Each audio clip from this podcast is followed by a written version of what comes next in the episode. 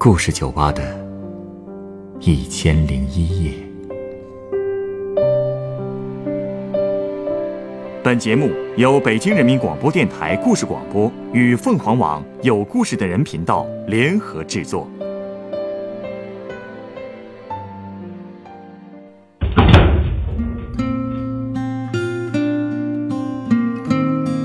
欢迎光临故事酒吧。今天这位客人的大学闺蜜，为了一个并不真正在意她的男人，付出了太多。这又是怎样一段令人唏嘘的故事呢？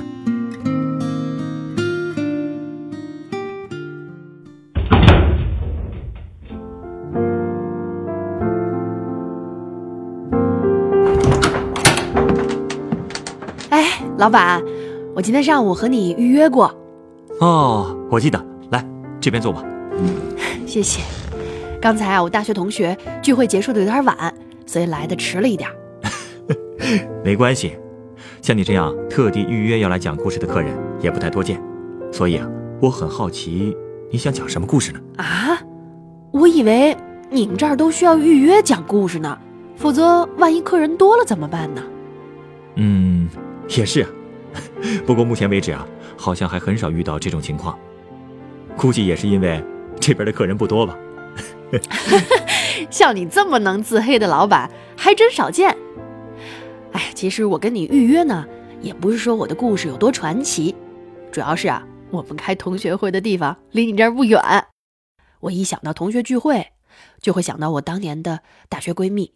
如果她今天能来，我还想带她过来一起跟你聊聊呢。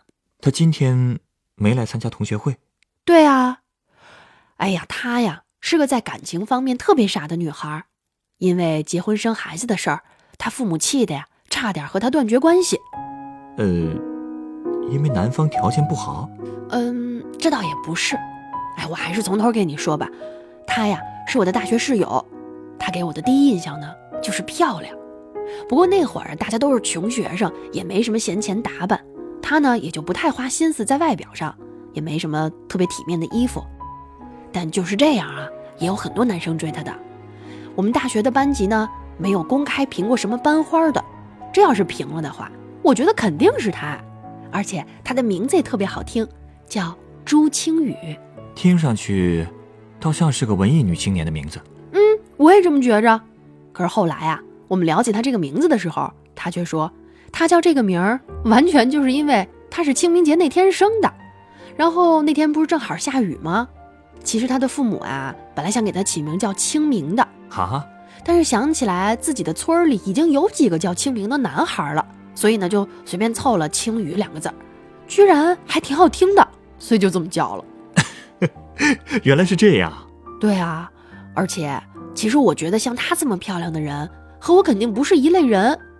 但是呢，她后来跟我说了一句话，就让我们俩成了闺蜜了。什么话？她说：“物以类聚，人以群分，咱俩呀肯定比那些公主好说话。”公主？哦她指的就是那些城里的姑娘。我和朱青雨一样，都是农村出来的。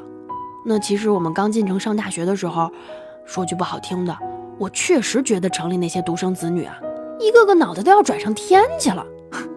这么一比吧，我就觉得还是我们农村的孩子朴实，没那么多心思和心眼儿。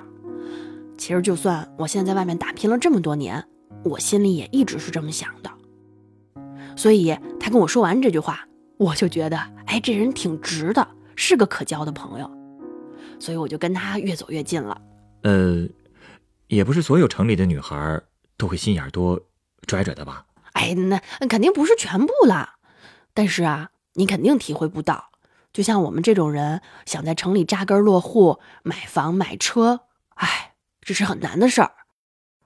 我也总觉得自己好像比别人低一头似的，人家做什么干什么，我都得想想，哎呀，这是不是在笑话我呀？你真是想太多了。哎，确实没办法，我们这样的姑娘啊，天生就敏感。要不我能和朱青雨走得近呢？其实她也一样，所以就算一上大学就有很多男生追她，但是她也一直很谨慎。到了大一下学期的时候，她突然跟我说，她觉得追她的那些人里啊，有一个男生还不错。那个男生呢是土木系的，跟我们一届，之前还和朱青雨一起上过选修课。我是不认识，不过听他说呀，那男生长得有点像谢霆锋，这么帅啊！哎呀，他说像就像呗。而且听说那男生还给朱青雨写了一封情书，呃，我也瞄了一眼啊，大概就是一见钟情什么的，字迹还挺工整的。信里还说呀，如果他有意，就约在周六上午八点，男生宿舍旁边第一条石凳上，不见不散。后来朱星宇去了吗？去了呀。那天上午没课，我就去图书馆了。他说约完会就去找我。我本来以为这午饭呢，肯定我是得自己吃了，没想到他没多长时间就去图书馆找我了，看起来还不太高兴。怎么了？他说那个男生啊，不仅情商低，而且还特别闷。当时也没什么话题可聊，那男生就随口问他，为什么总穿戏里发的衣服？呃。然后就没有然后了呗，哎，你说这男生怎么问得出口？你让这女生怎么回答呀？朱青雨他家里是不是也不富裕？可不是嘛，所以那句话呀，就正好戳到了他的痛处。他家呢还有一个哥哥，父母主要的经济来源啊都得靠他哥。这说句不好听的啊，这家里能有钱供他上学已经是奇迹了。他一个学期的生活费才几百块钱。在学校都是勒紧裤腰带过日子的，这生活费加上饭补，才能勉强不饿肚子。除此之外呢，放假他也要四处打工挣钱，挣了钱还得给家里人买药，所以呢，他就几乎不怎么买衣服，很多衣服也都是家里亲戚不穿了送给他的，能穿出去的，哎呀就特别少，所以她才会总穿系里发的衣服啊。嗯，不过她后来就有男朋友了。体面的衣服也就渐渐多了。男朋友，是她现在的老公吗？不是，她跟她老公啊是工作之后才认识的。她和她的那个男朋友是认识土木系那个男生之后又新认识的。我见过，哎，长得呀可实在是一般，个儿倒是挺高的，但是就有点驼背，别人都叫他骆驼祥子。啊，所以他们俩在一起这个事儿传开了之后，其实不光是我啊。当时认识他的所有男生都特不能理解，这你说挑来挑去，怎么挑了这种长相当男朋友啊？你没问问他吗？我问了呀，毕竟以那骆驼祥子的条件，在追他的男生里真不算优秀的。他怎么说的？他说，因为骆驼祥子到处跟着自己，上课跟着，回宿舍跟着，就差上厕所了。啊，这不就是个跟踪狂吗？对呀，这要我我得吓死了，对吧？怎么可能还在一块儿呢？但是你知道，后来朱庆宇跟我说啊，自己接受他呢，倒不是因为这个，而是因为啊，这个男生和他自己一样，都是农村出来的，他觉得特别可靠。他就是觉得，找个所谓门当户对的才安心吧。嗯，估计是。但也不能说是个农村出来的就门当户对吧？他这个标准也太粗放了吧？哎，我也这么觉得呀。而且我跟你说啊，那个骆驼祥子的家人。也真是挺奇葩的啊！他们家呀，离学校还挺远的。我们上大三上学期的时候，骆驼祥子他妈居然特地跑过来，为的就是来看看未来的儿媳妇儿，居然还一起吃了顿饭。他们那时候就订婚了？当然没有啦。所以朱清雨啊，当时也特别无语。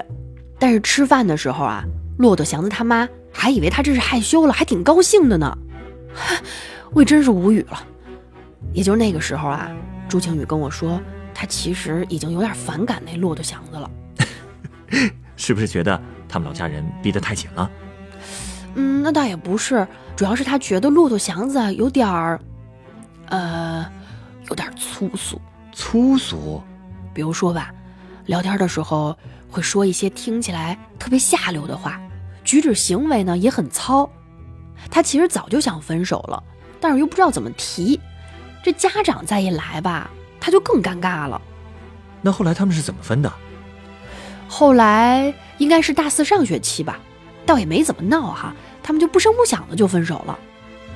那个时候呢，骆驼祥子据说和一个二线城市的企业签了就业协议，朱青雨还去看过他一次，然后他俩就没再联系了。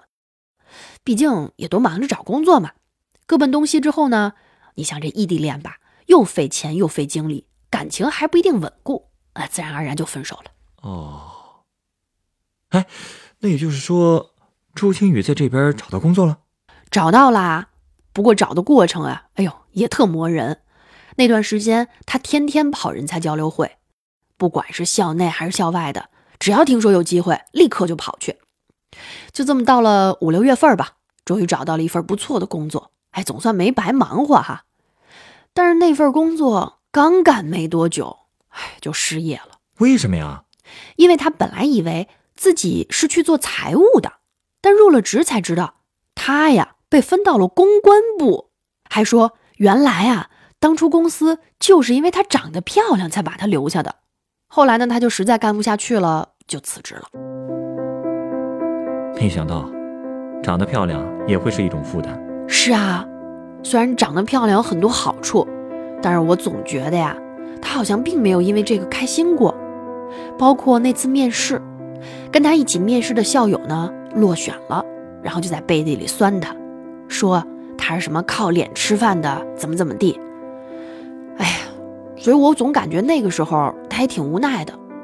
后来他不是辞职了吗？就又开始到处找工作，最后啊，在一家电子公司里找到了一份后勤工作。虽然说待遇一般吧，但不管怎么着也是安顿下来了。那个时候呢，我也刚工作，住在单位宿舍，他还常来看我。他曾经跟我说呀，现在的单位特别乱，他们老板五十多岁哈。居然就在开早会的时候，当着所有的人面，说自己没什么不良嗜好，就爱玩个女人，啊，这分明是个老流氓啊！可不是嘛，我就特别担心他。不过呢，他说呀，幸好他们公司女的多，他的打扮呢又不算怎么光鲜，还说他本来都打算辞职了，但是那两天呢，公司新调去了一个经理，人看着还挺不错的，所以他就想呢，暂时就不走了。我看他说这话的表情啊，居然还有点不好意思呢，我就觉得不会是喜欢上那个经理了吧？难道说这个经理就是现在朱青云的老公？对，其实他们认识时间不久，他说要给他的同事当伴娘，你知道吗？朱青雨哎，居然花了三个月的工资买了一件羊毛裙，我就奇怪了，怎么这么舍得花钱啊？后来才知道。原来那个伴郎啊，就是那个经理。你的意思是，他是倒追的那个经理？嗯，倒也不是。他呢，把自己打扮的那么漂亮，我估计呀，就是为了能引起那个经理的注意吧。他叫徐纯，朱青雨还给我看过他同事婚礼的照片儿。哎，你别说，那徐纯确实挺帅的，看起来跟他也很般配。那套衣服啊，嗯，应该说至少也没白买。没过多长时间，这徐纯啊就开始追朱青雨了。再后来，朱青雨就换了份工作，然后他们俩就同居了。这样不也挺好的吗？为什么朱清雨的父母反对他们在一起呢？哎，这事儿啊，要是这么顺当，那就好了。我本来也希望他们幸福，但是后来呢，徐纯就被调到了南方。再过没多长时间，朱清雨就哭着给我打电话，说徐纯跟别人好了。啊？哎我没想到，这徐纯这人看起来老实，居然是个渣男。于是我就去朱清雨他们家了，我想去安慰安慰他。你知道吗？我才几天没见他，他就瘦得不成样了。他哭着跟我说，徐纯之所以跟他分手，就是因为发现他不是处子之身啊。就因为这个？要是真爱，还会在意这个吗？对呀，我也这么想的呀。但是当时我其实还挺惊讶的。因为你知道吗，在我的印象里啊，他跟骆驼祥子也没有一起同居过呀，他也没有一起在外面过过夜，怎么就会发生关系呢？他就跟我解释说，原来毕业那年呀，他不是去看过骆驼祥子吗？当时他实在没禁得住纠缠，朱青雨就把自己给他了。他们不是都要分手了吗？朱青雨还愿意做那事儿？唉，你别提了，我也觉得特别无语。你知道他为什么愿意吗？他觉得呀，骆驼祥子大学期间给他买了那么多的衣服，他就总觉得他欠骆驼祥子的，把自己给他就算是一种补偿吧。几件衣服才多少钱呀？至于把自己身体贡献出去吗？要不说让人无语呢，他这是把自己当成什么了呀？唉，不过我跟你说，这更无语的事儿还在后头呢。没过几天，他就来跟我告别，说辞职要去徐纯的城市。走之前，他还跟我说：“说你别看徐纯是经理，但自己真的没高攀他。徐纯的父母离异，彼此呢还反目成仇，所以从小呢就没有怎么感受过家庭的温暖。虽然他家不是农村的，但是他们俩呀都属于没有太多家庭关爱的人，这样也挺般配的。他还觉得他能照顾徐纯，所以就算是徐纯嫌弃他，自己也会等他回心转意的。就为了这所谓的家境般配。”他就要倒贴，是啊，而且我跟你说，这么多年，他的感情一直都是这个样子的，他的身边好像就没有过好男人。这几年呀，我光是劝他，我嘴皮子都要磨薄了，最后还是为了一个男的，哎呀，贱到了这个份上。所以朱青雨的父母才会那么生气。对呀，他去找徐春之后啊，又过了一年，他就给徐春生了个儿子。还在 QQ 空间里晒过娃，然后后来我就奇怪，我怎么没收到他的结婚请柬呢？嗯，后来我就在 QQ 上问他，他说呀，呃，徐纯的家庭情况比较特殊，不知道该请谁去主持他们的婚礼，还怕父母到时候再吵起来再扫了兴，所以就干脆没办。再之后呢，他就很少在网上跟我说话了，和我们这些同学也几乎就没什么往来。我想啊。如果他过得特别好的话，估计就不会这么低调了吧？哎，你说他明明自身条件那么好，漂亮又有才华，这么一副好牌吧？你说，哎，让自己生生打成这样。嗯，他是根本没有意识到自己有一副好牌吧？啊，请稍等，我先送你杯鸡尾酒，然后咱们再接着聊。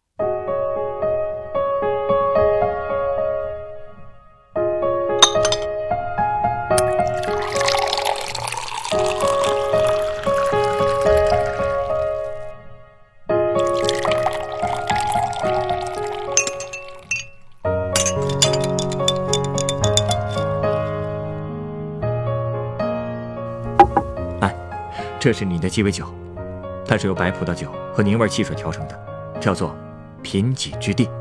贫瘠之地，哎，这里头还放了块水蜜桃，看起来很高雅的一杯酒啊，怎么叫这么穷酸的名字啊？酒确实看起来很高雅，口感也很好，可以用清爽来形容。不过，这杯酒就像它透明的颜色一样，成分并不复杂，也缺乏回味，这也像是朱青雨给我的感觉。嗯，你是说他穷？我说的不是他的经济状况，而是他的内心。或许是因为他从小家境贫寒，缺乏关爱，所以他的内心一直是贫瘠而自卑的。就是这种自卑心理，让他总是在追求一种所谓的门当户对。他虽然表面上看起来很坚强、很独立，可他一直都在小心翼翼地维护着自己脆弱的自尊。他一心只想找一个。不会看不起他的人，他以为只有找到一个身世相仿的人，才能获得应有的尊重。归根到底，这就是妄自菲薄。所以在这种情况下，她漂亮的外表反而会成为她的障碍。障碍？嗯，她出挑的外貌会吸引很多异性，这些异性为了讨好她而送给她的种种丰厚的物质礼物，反而会让她敏感的自尊承受不起。为此。他才会做出向骆驼祥子献出自己的傻事儿。哎，那你说到底怎么着才能让他明白这个道理啊？这恐怕不是别人可以劝得动的。想让自己内心变得富饶而自信，恐怕只有亲身经历过一些历练，才能觉悟。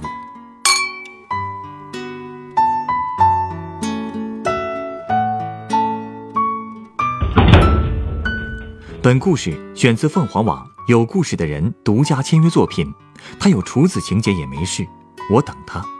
原作冰雪溪，改编王浩洋、陈寒，制作陈寒，演播徐冉、陈光，录音严乔峰。人人都有故事，欢迎搜索微信公众号“有故事的人”，写出你的故事，分享别人的故事。下一个夜晚，欢迎继续来到故事酒吧，倾听人生故事。收听最新节目，请关注北京故事广播。工作日每晚九点播出的《故事酒吧》的一千零一夜。请问啊，你知道故事酒吧在哪儿吗？耳熟啊，好像在那边，故事大道九百五十四号。谢谢。故事酒吧，找到了。请问，嗯，这间酒吧什么时候开门？里面是不是有一个喜欢听人讲故事的调酒师？对对对，只要跟他讲一个真实的故事，他还免费送鸡尾酒呢。开门时间应该是晚上九点。寄给一杯酒换你心中的歌。请问，欢迎光临故事酒吧。